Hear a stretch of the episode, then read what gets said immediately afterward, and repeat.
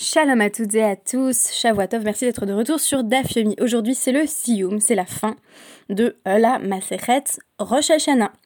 Alors, je viens de la terminer, mais euh, pour tout vous dire, je pense me lancer dans une Khazara, donc une révision euh, quotidienne immédiate, euh, parce que en raison de la naissance de ma fille, ma lecture euh, du DAF était souvent très très superficiel, euh, des fois je survolais une traduction, donc euh, voilà, c'est pas le niveau d'étude que j'aimerais exiger de moi-même.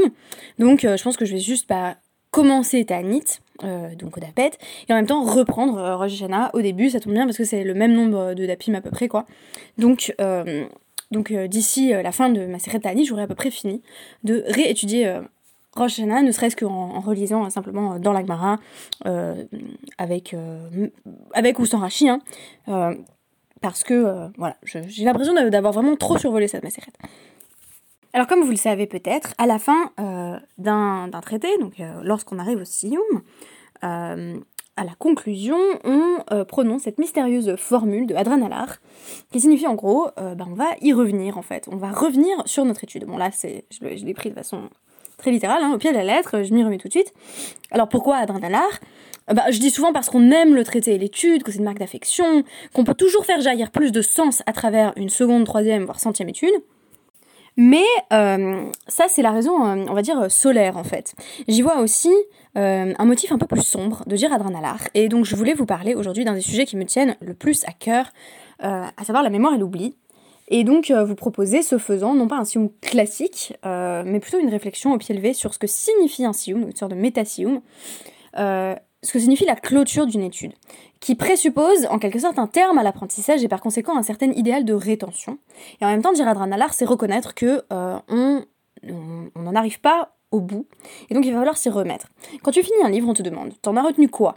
Mais je sais pas si ça vous est sans doute, euh, sans doute arrivé en fait, au sujet d'un livre que vous avez lu euh, il y a plusieurs années, peut-être plusieurs décennies, de répondre euh, à la question t'as retenu quoi?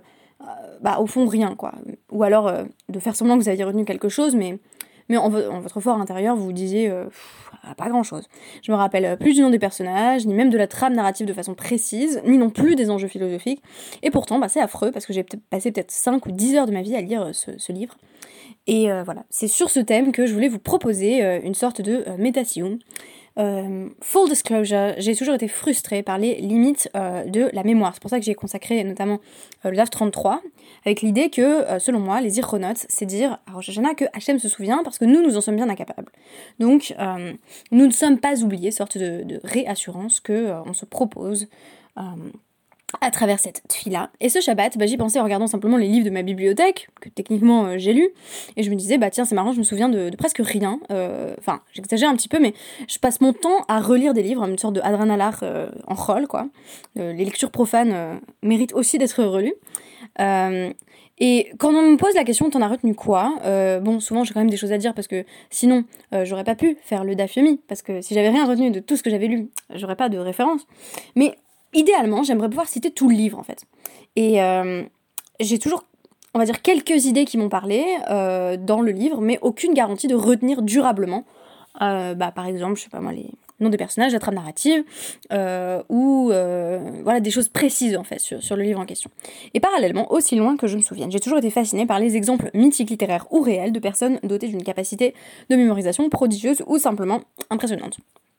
Par exemple, quand j'étais adolescente, mon oncle, le rabbin Alexis Bloom, euh, me parlait euh, de ces personnalités mythiques du monde du Limoud qui connaissent Kol Kula, avec l'anecdote devenue célèbre de l'aiguille. Alors je sais pas si vous connaissez, mais euh, on parle beaucoup de ces personnes euh, dont on dit que si on posait une aiguille à la verticale sur un mot dans l'Agmara, il pourrait te citer euh, les termes correspondant sur euh, toutes les autres pages, donc tous les autres dapim.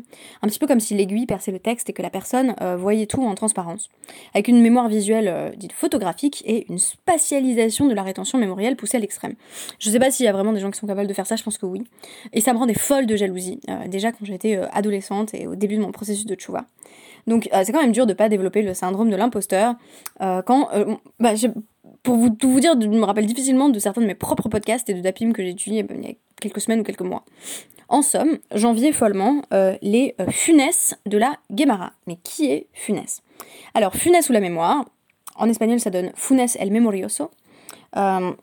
c'est l'une des nouvelles qui a été publiée dans, dans Fiction donc de Jorge Luis Borges. Donc, Irineo Funes, c'est le nom du protagoniste, qui est doté d'une mémoire tout à fait infaillible, qui est décrite dans la nouvelle comme étant liée à un accident, donc il a une chute de cheval à un moment donné. Et donc, euh, et donc il reçoit un coup à la tête. Et à partir de ce moment-là, il a euh, ce talent incroyable, ou peut-être, pour le narrateur, cette malédiction de bah, ne rien, rien, rien oublier.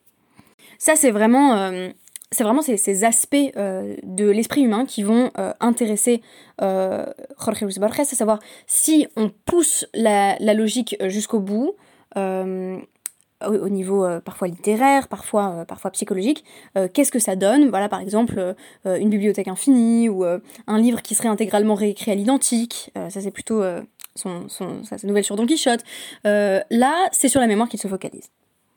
Donc, on nous dit par exemple que Funès se souvient de euh, de toutes ces perceptions visuelles. Donc par exemple, chaque fois qu'il regarde le ciel, bah, les nuages ont, une forme particulière, et il ne va jamais oublier la configuration euh, particulière euh, du ciel à un moment donné. et toutes les perceptions qu'il a ressenties sont, retenues de façon totalement indélébile. Funès, à un moment donné, se dit que il souhaiterait reconstituer une, l'une de ces journées, euh, donc euh, reconstituer euh, tous les souvenirs qu'il a vécu pendant, pendant cette journée. Et en fait, il se rend compte que pour, comment dire, rendre compte de cela fidèlement, bah, ça lui prendrait toute une journée, puisqu'il s'est souvenu d'absolument tout. et même, je vous renvoie là-dessus au discours d'Albert Camus, lorsqu'il a reçu le Nobel, ça prendrait sans doute beaucoup plus d'une journée de rendre compte des impressions de toute une journée. Donc, cette hypermnésie, qui ici pourrait être appelée euh, de, de l'hyperthémésie, il n'oublie absolument rien, euh, va en même temps l'empêcher de généraliser et abstraire parce que euh, toute sa vie est un amoncellement de, de, petites perceptions et de détails qu'il est incapable d'ordonner. Borges a aussi défini cette nouvelle comme une sorte de métaphore de l'insomnie parce que quand on se rappelle de tout, on n'arrive pas à dormir. Il se laisse complètement euh, absorber par, euh, par, la, moindre, euh, creux, la, moindre fissure et la moindre petite moulure de toutes les maisons qu'il a vues dans la journée. D'ailleurs, dans la nouvelle, le narrateur, Jorge Luis Borges en gros, passe toute la nuit à parler à, à dans l'obscurité. Et on se rend compte à la fin de la nouvelle qu'en réalité il n'a que 19 ans mais qu'il euh, a une tête de vieillard qui a l'air d'être plus ancien que euh, des prophéties et les pyramides. Il meurt bien entendu euh, tragiquement trop jeune. Alors, hypermnésie, hyperthémésie, parle-t-on de, de chance prodigieuse, comme j'aurais tendance à le penser, ou plutôt de malédiction? Le narrateur rend évident qu'il s'agit clairement à ses yeux d'une forme de malédiction. Euh, un domaine où c'est pourtant très utile, c'est celui des études, du limoud. Par exemple, la tuila, c'est de cela qu'il est question dans notre DAF 35, et le dernier DAF de la Maseret Rosh La tuila, la prière, euh, elle va être liée à une certaine exigence de mémorisation euh, si on veut se passer d'un sidour, donc de notre livre de prière. Ça veut dire quoi? Ça veut dire que c'est pratique de retenir le texte de la prière. Par exemple, la prière quotidienne, c'est tous les jours le même texte. Il faut savoir qu'à l'époque de l'Agmara, et, en fait jusqu'à tard, au Moyen-Âge, euh, les communautés, donc euh, les synagogues, ne disposent pas d'un sidour. Il y a essentiellement euh, bah, des, gens qui connaissent la prière par cœur, et un, va dire un chalier Thibault, donc quelqu'un qui, mène l'office, dont il est très important que pour le coup il, il ait cette, rétention absolue, et que donc euh, il, euh, il, puisse euh, mener la prière en faisant en sorte, semble-t-il, d'acquitter la communauté. Je vais y revenir dans le texte dans un instant. donc, imaginez là votre vie, si vous priez régulièrement, qu'est-ce que ça donnerait si vous n'aviez pas de sidour? Alors, vous n'avez pas de livre de prière, vous me direz peut-être la, Amida de semaine avec voilà, le schéma, les bénédictions, ça passe encore, parce que c'est toujours la même trois fois par jour. Mais euh, moi, par exemple, je trouve que même le moussaf de Shabbat, c'est chaud, alors qu'on le récite, une fois par semaine. Euh, c'est peut-être le fait de ne pas être euh, directement né dans, le judaïsme avec ses références qui, rend ça plus difficile. Mais je suis en permanence frustrée de la difficulté de mémoriser des prières que je dis extrêmement souvent. Alors dans notre DAF, Rabbi Elazar, il propose une solution à cela. Il dit Leolam yasdir adam tefilato, yitpalel. En gros, tu commences par arranger la tuila dans ta tête, c'est-à-dire par te dire, bon, alors, ça va être dans cet ordre-là, je vais commencer par mentionner les avotes, euh, voilà, euh, ensuite, Je mentionnerai euh, donc la deuxième bénédiction dans l'amida, les gfourot, ensuite je, je, parlerai de la, de la Kedusha d'Hachem. Ok, donc euh, voilà, et on fait ça pour, pour toute la prière. Par exemple, parce que si c'est pour Rosh Hashanah, ça, se complique un petit peu. En gros, on commence par se, se faire une sorte de répétition, et ensuite on prie on révise un petit peu euh, comme, euh, je sais pas, quand on était enfant, on devait présenter euh, souvent une, un, poème qu'on devait apprendre par cœur, on devait le présenter devant toute la classe, ben on le répète à la maison, quoi. On se le, on se le dit une fois, on se le dit peut-être une fois aussi un, petit peu avant d'aller en classe, et puis après, on peut passer à la performance orale. Ben là, c'est un petit peu la même chose. Avant de vraiment dire la prière, on se, on se refait la prière dans sa tête. Alors, la question c'est pour quelle prière? Amarabiaba, euh, Mistabra, Milte, Derabi Lazar, B, euh, Bibrachot, Shel Rosh Hashanah, Veshel Yom Veshel Prakim, Aval, Dechol Hashanalo. Alors, il semble que, enfin, il est raisonnable de penser que Rabbi Lazar, euh, ce qu'il a dit s'applique particulièrement aux bénédictions de Rosh Hashanah, euh, de Kippour et euh, de toutes les autres filotes qu'on dit en gros que euh, chez Prakim, c'est de temps en temps, voilà, qui sont plutôt occasionnelles. Euh, mais les prières de toute l'année, non. Donc littéralement, ça ne s'applique pas. Qu'est-ce que ça veut dire Que, bah voilà, la, la Amida de, tous les jours, celle que vous faites trois fois par jour, a priori vous la connaissez suffisamment, vous n'avez peut-être pas besoin de vous, de vous refaire les, 18 ou 19 euh, bénédictions dans votre tête avant euh, de vous y mettre. Alors que, euh, pour le coup, Rosh Hashanah, on doit se dire, alors qu'est-ce qu'il y a d'abord en premier? Ah oui, je me souviens, c'est c'est la mention de la royauté divine, donc Matroyot. après, on a les Ichronot, après, on a les Shofarot. Et donc, on élabore à partir de cette structure. parce que c'est une fila qui est inhabituelle, en fait. Mais si c'est une prière qu'on connaît bien, c'est pas nécessaire. Alors on dit ini, vraiment, parce que pour l'instant, Veha, Rav Yehuda, Mesadar, Tselote ou Metzale. Il semble que Rav Yehuda, bah, il faisait ça tous les jours. D'abord, il, il, il, se il refaisait, oui, répétait euh, l'ordre de la prière dans sa, tête, dans son fort intérieur, et ensuite il priait Shan Rav Yehuda, Kevan, euh, des euh, Mitlatin Yomin, Mitlatin Yomin, Hava Metzale, Kiprakim Name. Rav Yehuda, c'est un cas particulier parce que euh, il priait une fois tous les 30 jours. Euh, donc c'est comme si c'était euh, Kifrakim Damé, euh, une prière occasionnelle, quoi, une prière qu'on ne fait pas régulièrement. C'est-à-dire que même la, la tfila qui pour, pour nous, pour les, pour les personnes qui prient quotidiennement, et familière ne lui était pas euh, familière. C'est très rassurant quand vous avez le syndrome de l'imposteur de lire ça sur Rav Bien entendu, Rachid va pas vous laisser euh, longtemps euh, voilà, baigner dans l'illusion que Rav avait simplement la flemme de prier, puisqu'il commente donc sur Dibra Matril Mitlatin Mitlatin chez Haya Mechazer Talmudo Koshloshli. Bah en fait, le reste du temps, il faisait Chazara, hein, j'en ai parlé un petit peu au tout début du DAF, il reprenait euh, son, son il reprenait ses, études euh, pendant, euh, pendant le, reste des, des 30 jours. Ça veut dire quoi? Ça veut dire qu'en fait, il avait jamais le temps de prier parce qu'il était tout le temps en train d'étudier. Voilà. Donc, si vous pensiez que vous aviez une bonne raison de ne pas prier ou de prier une fois par mois, eh bien, est-ce que vous avez une aussi bonne raison que Rabbi Yehuda Je vous le demande.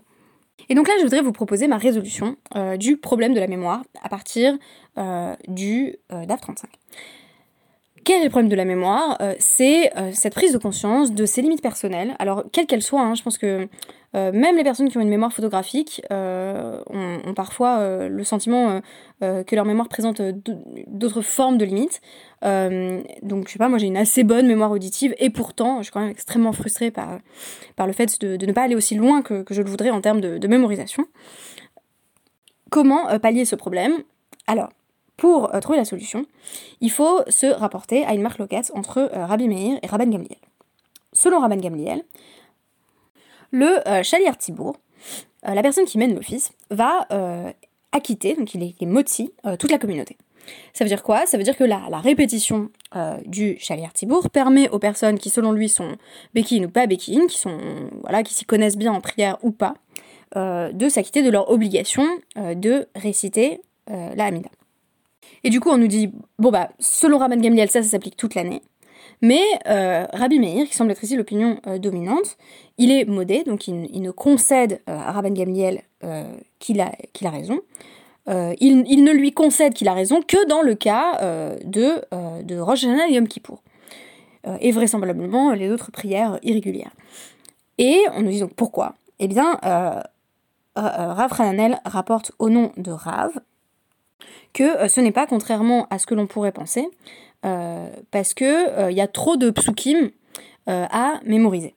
parce qu'on pourrait dire en fait le problème de si vous voulez la, la de Rosh Hashanah et la tefila de Yom Kippur, bah, ce sont les plus longues de l'année, c'est très connu.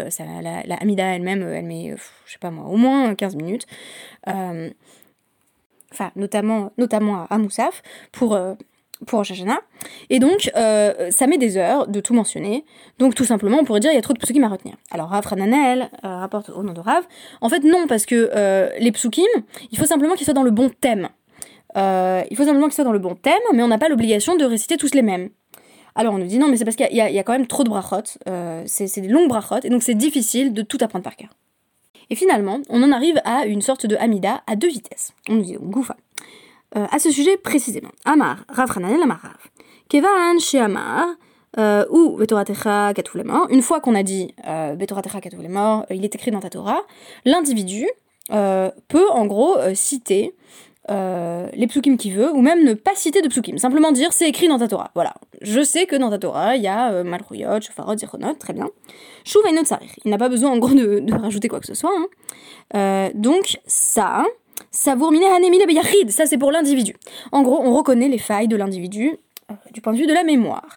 Aval l'eau. Mais si c'est la communauté, donc par exemple le Chalier Tibour qui acquitte toute la communauté, là on va en demander plus. Il faut effectivement apprendre les versets, euh, il faut euh, dire l'intégralité de la prière. Mais Rabbi Yoshua Ben Levi dit, en fait, que ce soit pour l'individu ou pour la communauté, Kevan Shehamar ou euh, il est écrit dans la Torah, Il n'y a pas forcément besoin voilà, d'aller plus loin, de, s'étendre dans la matière. Qu'est-ce que je vois dans cette idée que euh, le Chalier Tibour est susceptible d'acquitter euh, toute la communauté? Tout d'abord, j'ai l'impression que le fait de créer une, prière à deux vitesses, à savoir qu'on en attend moins en quelque sorte de l'individu de la communauté, montre que euh, la collectivité est susceptible de pallier les manques de la mémoire. Par exemple, on dit beaucoup en tant que peuple juif, euh, on n'oublie pas, euh, tout est très axé sur la mémoire et le souvenir. Oui, mais c'est en tant que communauté. L'individu est forcé de reconnaître ses failles, de faire face à des manquements. En revanche, on a beaucoup plus de chances de se souvenir d'un événement si c'est le collectif qui le prend en charge. Par exemple, si vous souhaitez euh, mémoriser un très très long poème, un très très long texte, euh, et par, je sais pas, par exemple, vous voulez mémoriser 10 pages. Bon, euh, c'est très difficile, sauf si vous avez une très très très bonne mémoire. Mais si vous vous y mettez, si vous vous y mettez à, 20 et que chacun retient une demi-page, c'est faisable. Et maintenant, si vous récitez tous ensemble, vous allez avoir l'intégralité du texte. Bah pour moi, c'est un peu ça la logique, à savoir que le tibour est susceptible de mieux prendre en charge la mémorisation euh, que l'individu. Et pourtant, dans la version de Rabbi Yoshua ben Levi, on nous dit que même le représentant de la communauté, même le chalier Tibour n'est pas tout à fait euh, n'est pas tout à fait infaillible euh, dans ce rapport à la mémoire. Et donc, pour peu qu'on se soit efforcé de mentionner le fait que ces choses-là sont écrites dans ta Torah, peu importe que l'on n'ait pas réussi à réciter les 15, 20, 30 minutes de Amida. Alors vous me direz, le Sidour résout plus ou moins ces problématiques, puisque pour peu que l'on sache lire euh, l'hébreu, bah, on peut désormais tous lire la même chose.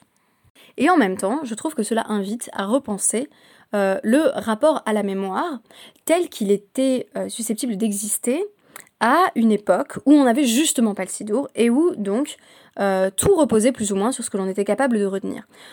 c'est une réflexion qui a énormément de domaines d'application, par exemple, sur des thèmes comme Torah, Torah écrite et Torah orale.